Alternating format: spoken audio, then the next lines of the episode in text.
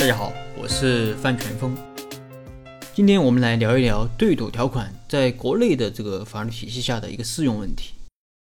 我前面讲过，对赌条款是一个舶来品，它原本是基于普通法下授权资本制度设计的。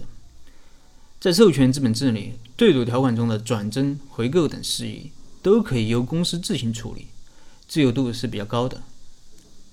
但我们国家搞的是注册资本制。虽然公司法关于股权回购有一些规定，但操作的空间非常有限。如果完全照搬国外的条款，可能在国内就无法操作。所以想在国内使用对赌条款，往往需要一定的调整。那调整什么地方呢？主要就是责任主体的问题，也就是由谁来回购的问题。我前面说了，对赌条款包括了估值调整和回购权条款。对于估值调整条款触发后，一般有两种处理方式：一是股权比例的调整，二是现金补偿。对于回购权条款啊，触发之后，一般是由融资方来回购。如果融资方对赌失败，到底由谁来承担这个补偿或者回购义务呢？国外的对赌条款一般是让公司来承担这个责任，因为投资人的钱是投给公司的，股东是没有拿这个钱的。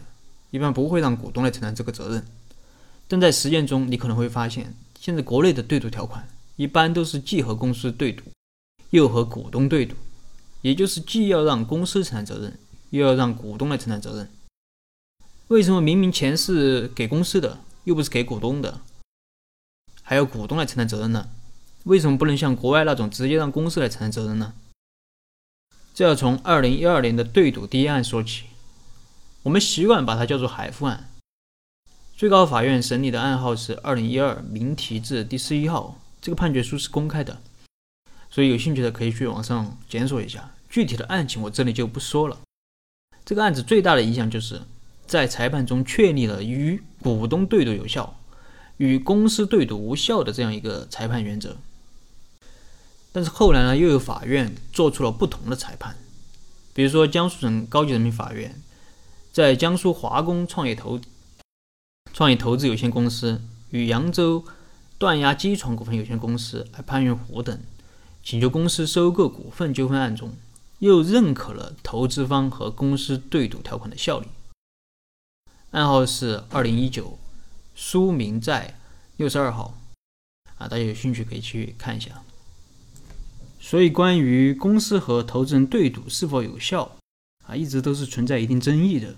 直到去年，最高法院出台了一个全国法院民商事审判工作会议纪要，又叫做九民会纪要。这个纪要里面就明确了，无论是和股东还是和公司对赌，都是有效的。那么，关于和公司对赌的效力问题，到这儿就算告一段落了。那是不是我们直接就可以和公司进行对赌了呢？其实远没有我们想的那么简单。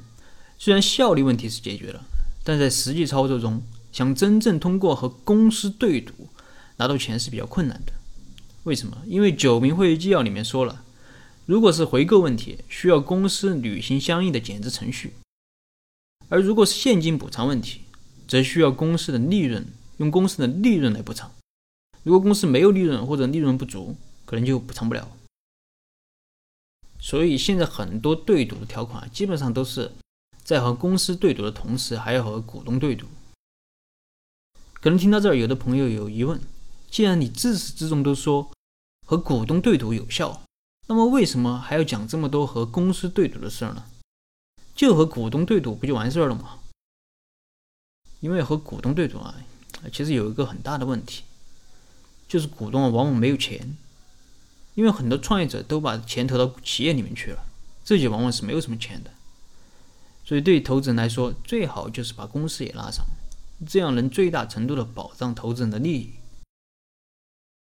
另外，很多时候谈对赌的时候，如果投资人要和创业者对赌，那么创业者往往是比较抗拒的；而投资人和公司对赌呢，创业者的接受度就要比较高一点。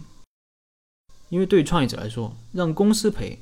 再怎么说也比让个人来承担这个债务要好得多，所以我们接下来会探讨和股东对赌以及和公司对赌的一些相关问题，包括怎么样保护股东的利益，怎么样保护投资人的利益等等。好了，今天的分享就到这儿。如果你有什么疑问，你可以添加我的微信或者给我留言，我们再深入的沟通交流。